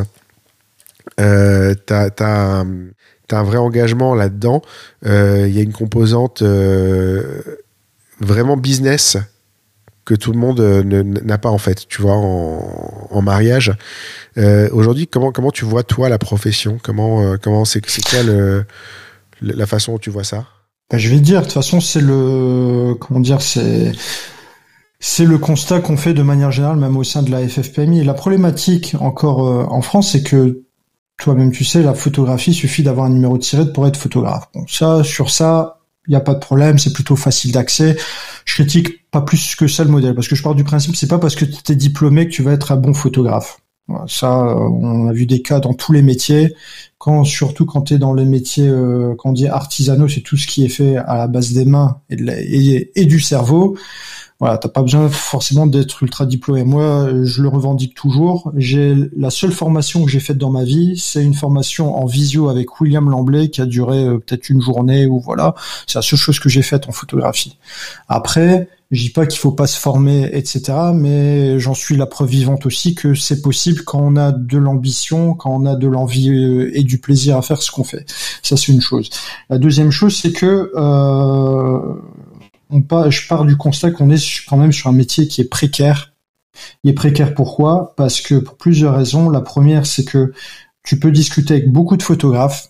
Beaucoup, euh, beaucoup ne sont pas couverts. Il y en a beaucoup encore qui n'ont pas de d'assurance, qui n'ont pas de prévoyance, qui ne savent pas qu'il faut prendre une prévoyance, qu'il faut aussi euh, penser à sa retraite euh, au plus tôt, euh, au mieux pour faire des placements qui peuvent être financés par son pro- sa propre entreprise. Il y en a beaucoup qui n'ont aucune notion comptable et fiscale, beaucoup. Mais tu vas discuter avec eux, ils vont te dire, moi je vends des packages euh, à 3000 euros et, et moi ça me fait sourire parce qu'on sait très bien que c'est du vent, que c'est du fake entre guillemets. Donc effectivement, l'é- l'é- l'équilibre, le principal équilibre qui est le plus dur dans l'artisanat, c'est de garder un équilibre entre euh, le savoir-faire entre guillemets technique et le savoir-faire en tant qu'entrepreneur. Et ça, c'est deux métiers qui sont totalement différents. D'un côté, tu peux être un très bon photographe et ne pas savoir te vendre, ne pas savoir gérer euh, ta trésorerie, etc., etc. Et à l'inverse, tu peux être un très bon entrepreneur et un photographe très moyen et au même titre, il pourra peut-être mieux gagner sa vie que le photographe qui est excellent. Et la barrière qui est euh, qui est pour moi la barrière la plus flagrante, c'est ceux qui se considèrent comme des artistes. À un moment donné, faut arrêter le délire euh, du terme artiste. Même moi, je me considère pas comme un artiste. Pour moi, c'est quoi un artiste? Le jour où le photographe sera, comment dire, euh, euh, aura ses propres expositions dans une galerie d'art, là on pourra parler d'artiste. Être artiste-auteur, être artisan, ce sont des statuts, même si on peut être artiste-auteur au sein même, euh, comment dire, tu peux avoir euh, euh, ta certification entre guillemets auprès de la Chambre des métiers en tant que artisan d'art. Mais être artisan d'art, c'est pas donné à tous les photographes. Il y a quand même des process, etc., pour avoir cette qualification-là. Mais aujourd'hui, tu sais, on est sur un métier qui est très marketé Instagram, voici le fine art, le truc. Moi, je suis, art, je suis un artiste. Donc, tout le monde se considère un peu comme des artistes. Pour vendre quoi? Pour vendre au plus cher. Tout simplement. Et donc, et vu qu'on a une élasticité prix, etc., et que beaucoup vont alors euh, avec les packages, l'un il fait ci, l'un il fait cela, ça faut effacer toute cette partie-là et remettre les fondements même sur la table. Voilà pour être photographe, il faut savoir gérer euh, le côté business qui est comptabilité, marketing, commercial, etc. Et euh, nous, au sein de la FFPMI, ben, on tend beaucoup plus, et moi-même en région, de faire appel à des intervenants plus sur la partie business que sur la partie technique. Moi, j'ai dit la technique, on s'en fout. Euh, si vous êtes photographe, c'est que vous savez un minimum gérer ce qu'on appelle, oui, même le triangle des ISO, l'ouverture, vitesse, etc. Si vous êtes un photographe, vous êtes mis voilà, eh, on est quand même à l'ère du numérique, c'est pas non plus. Euh, la partie photo, t'en parles avec les autres adhérents et c'est suffisant en fait. Exactement.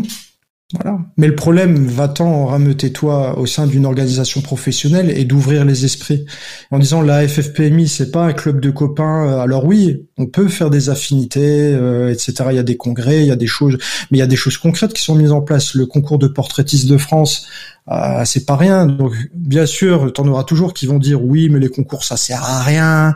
Ça on connaît le truc. Tant que t'as tant que t'as jamais euh, testé, tu peux pas savoir entre guillemets. Et en même temps, t'es toujours mieux loti quand t'es caché. Que moi j'ai beaucoup plus de respect que celui qui participe à des concours, qui se prend des claques, qui dit j'ai pas réussi. Nous, au sein de notre fédération dans les Hauts-de-France, c'est peut-être la deuxième ou troisième fois qu'ils passent sur Portraitiste de France, qui l'ont pas eu, mais qui ne lâchent pas. Et encore une fois, on, pardon, on revient toujours euh, au discours que je tiens à mes enfants. C'est pas le parcours qui compte, c'est la finalité. Tu vois. Et donc au sein de la FFPMI, on a plusieurs missions qui est bien sûr de rassembler les photographes et c'est la partie la plus difficile parce que il y a beaucoup de réfractaires, ils comprennent pas forcément. Après peut-être que c'est de notre faute aussi qu'on a passé euh, communiquer, même si qu'après le Covid, voilà, il y a eu beaucoup de conférences en ligne qui ont fait que voilà connaître la FFPMI aujourd'hui, je pense que beaucoup de photographes. Euh, je rappelle que si on a été inclus dans les listes des gens qui avaient des dédommagements, euh, c'était aussi grâce à la FFPMI. Exactement. Et pour répondre à ta question, tu disais qu'on est très artisan. Euh, pourquoi? Parce qu'on dépend, on est affilié à la, à la Confédération nationale de l'artisanat et des métiers de services et de fabrication qui s'appelle la CNAMS.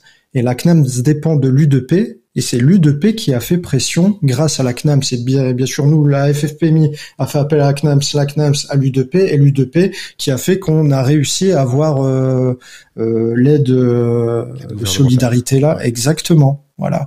Et ça, très peu de photographes le, donc connaissent ça.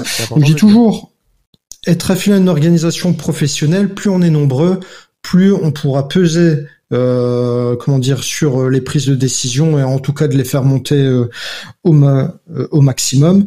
Mais quand t'es, on va, on va dire 1000 adhérents en France, c'est encore pas suffisant. Il faut que les photographes nous rejoignent de plus en plus, comme ça nous on peut faire valoir la voix des photographes parmi les plus les plus hautes instances pour faire bouger les lignes. Parce que sinon on restera, qu'on le veuille ou non, sur un métier précaire. Et j'aimerais bien savoir le nombre de photographes qui arrivent à se sortir un salaire régulier sur euh, sur un nombre d'années euh, précis.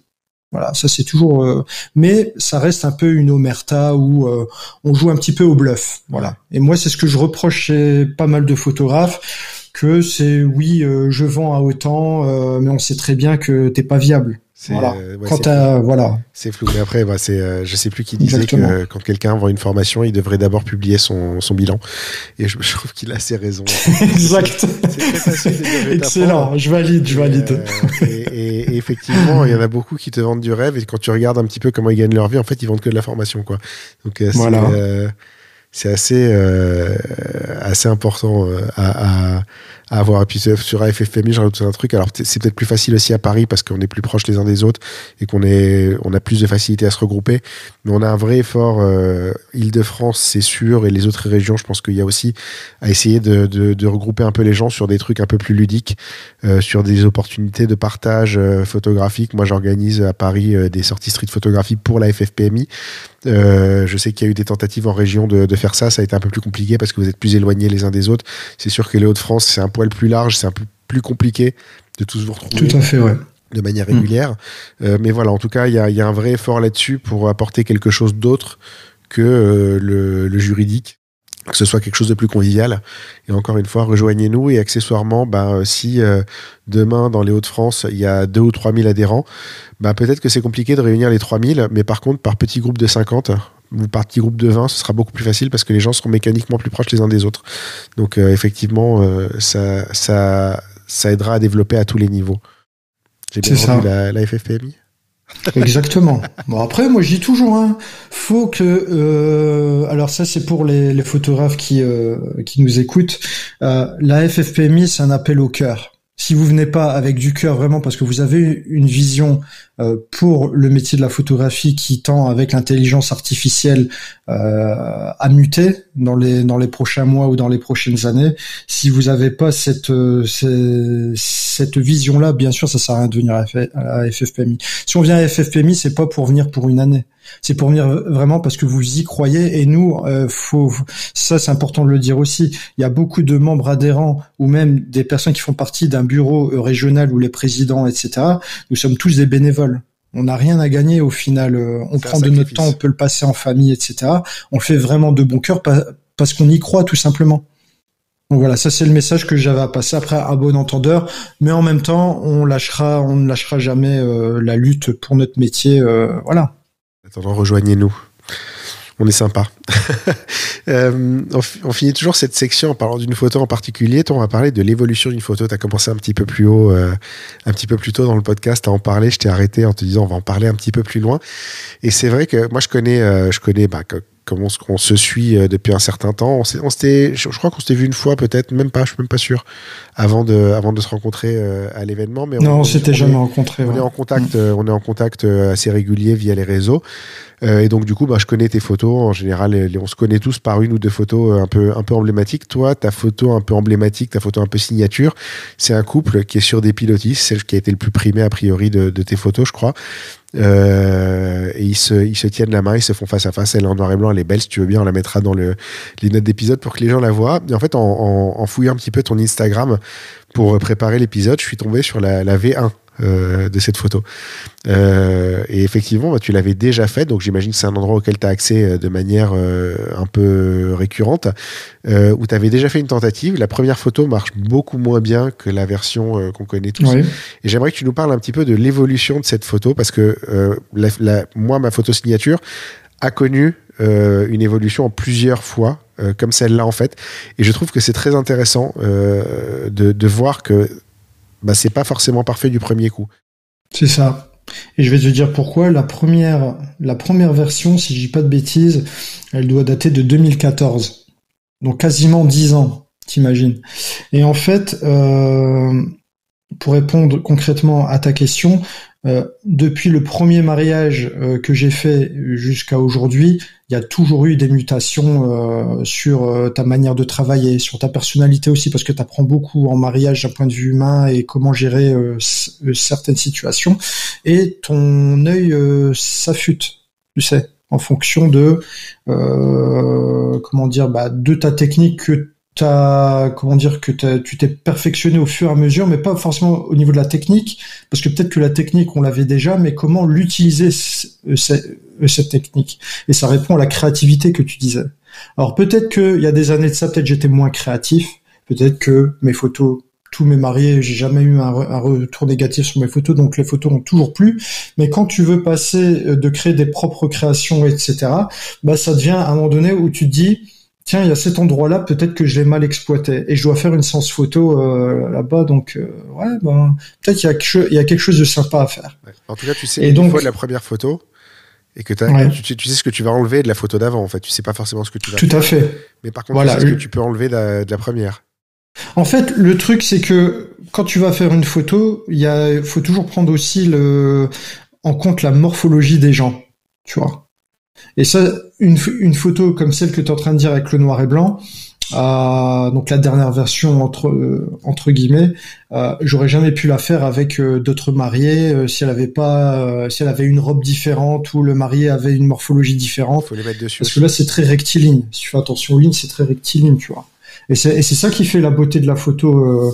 Au, au, final. En fait, pour faire une photo très créative aussi, c'est vrai qu'il faut garder une certaine homogénéité sur euh, ça peut être les textures, sur les lignes, etc. C'est ça toujours les photos qui vont être les plus impactantes.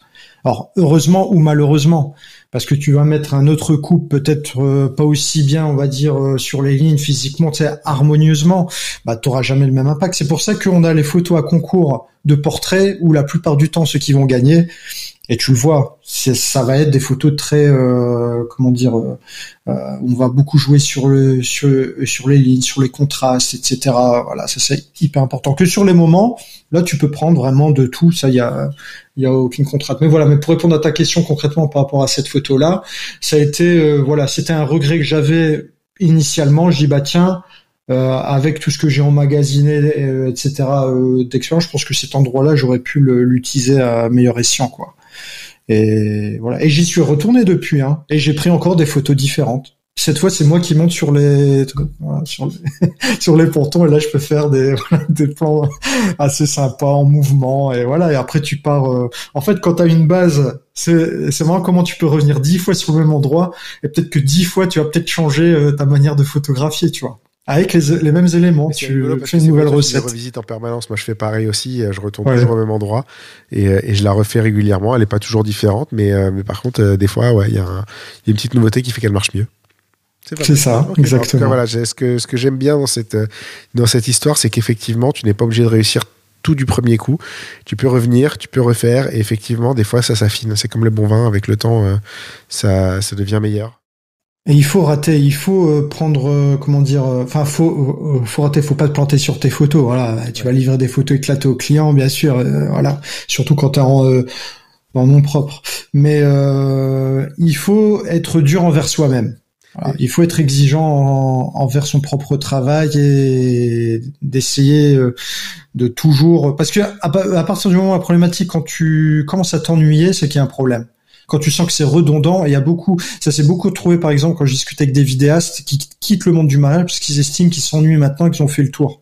Et moi je pars du principe qu'à un moment donné, quand tu sens qu'il y a de l'ennui ou une routine qui s'installe, il faut repartir dans ton système en mode euh, je vais aller chercher euh, quelque chose que j'ai pas l'habitude.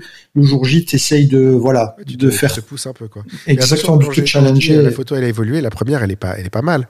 Euh, mhm. franchement les, les, mariés je pense qu'ils ont reçu ça ils étaient très contents elle est jolie tu vois. Mais clairement entre la première et la deuxième il y en a une qui passe jamais en concours et l'autre qui est primée à pratiquement tous les concours où elle passe. Et ça joue sur des pour ça. C'est ça, exactement. On arrive euh, à la conclusion de l'épisode. Euh, si je te demande quel est le pire moment de ta carrière Bon, les pires moments de ma carrière, euh, ça va être plutôt,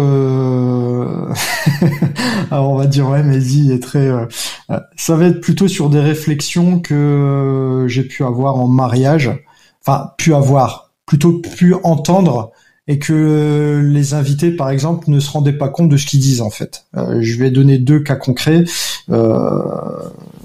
Donc, euh, en d'autres termes, le sujet, c'est le, racisme qu'on peut retrouver en mariage. Alors, ça, j'ai déjà eu plusieurs fois. Enfin, c'est du, racisme latent.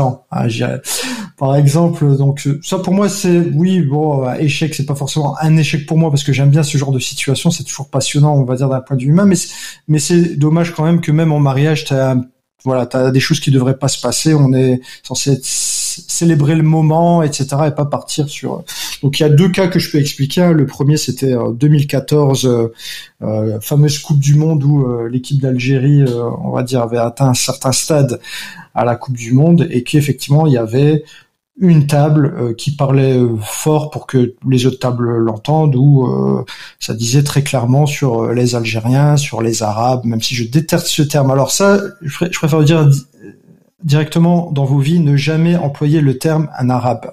Nous ne sommes pas des arabes. Ça, c'est un terme qui a été colonial et qui le reste encore aujourd'hui de dire un arabe. Ah, vous pouvez dire nous sommes des numides ou euh, des, des, berbères ou des kabyles, il n'y a pas de problème, que ce soit pour les Tunisiens, Marocains ou ceux qui sont d'origine algérienne. Le terme arabe est très péjoratif, ça je vous le dis.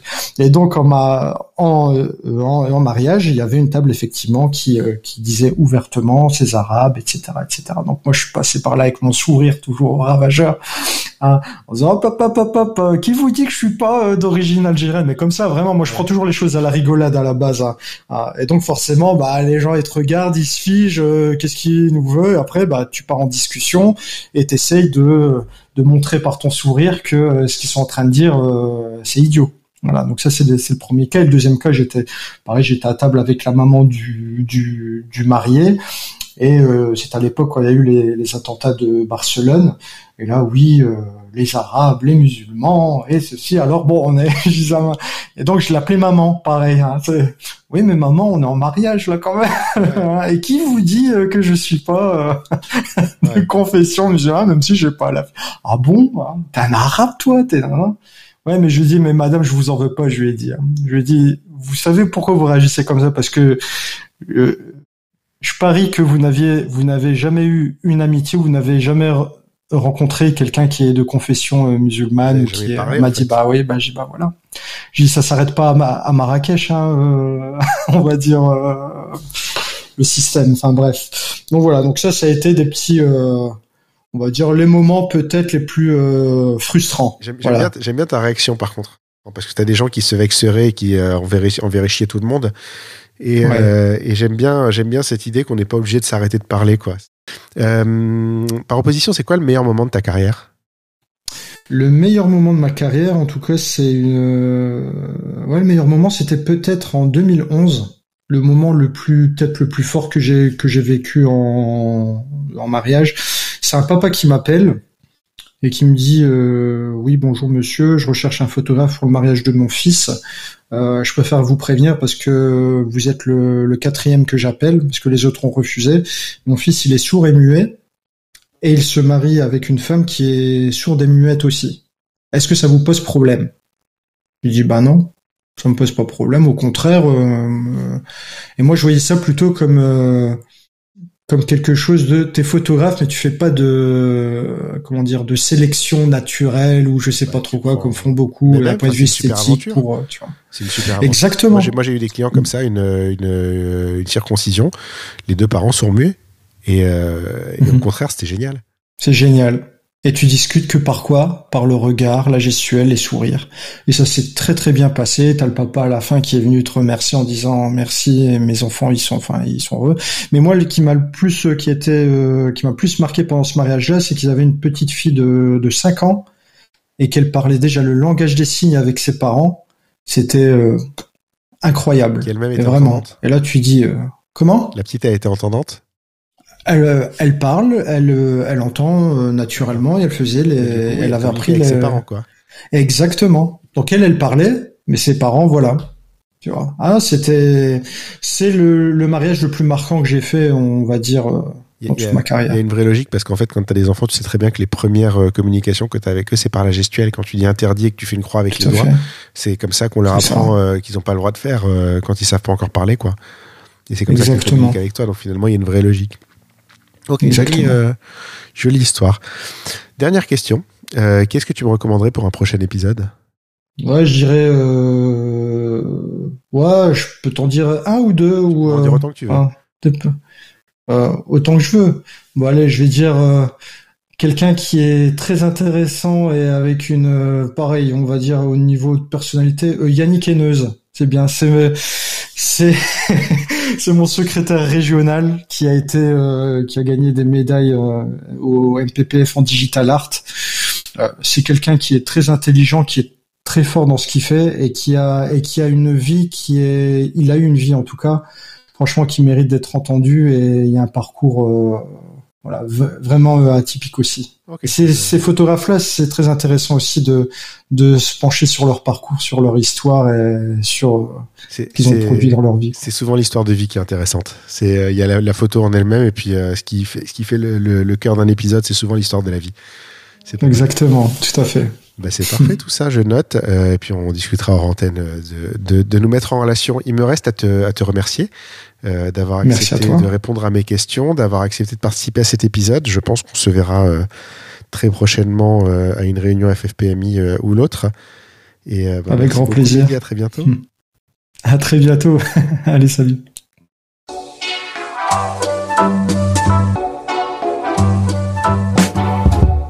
Merci d'avoir écouté cet épisode. N'oubliez pas de nous laisser une note et un commentaire sur Apple Podcast et Spotify pour nous aider à monter dans les classements. Vous pouvez également aller sur le blog dans l'œil du photographe à l'adresse www.dledp.fr. C'est tout pour aujourd'hui. On se retrouve au prochain épisode.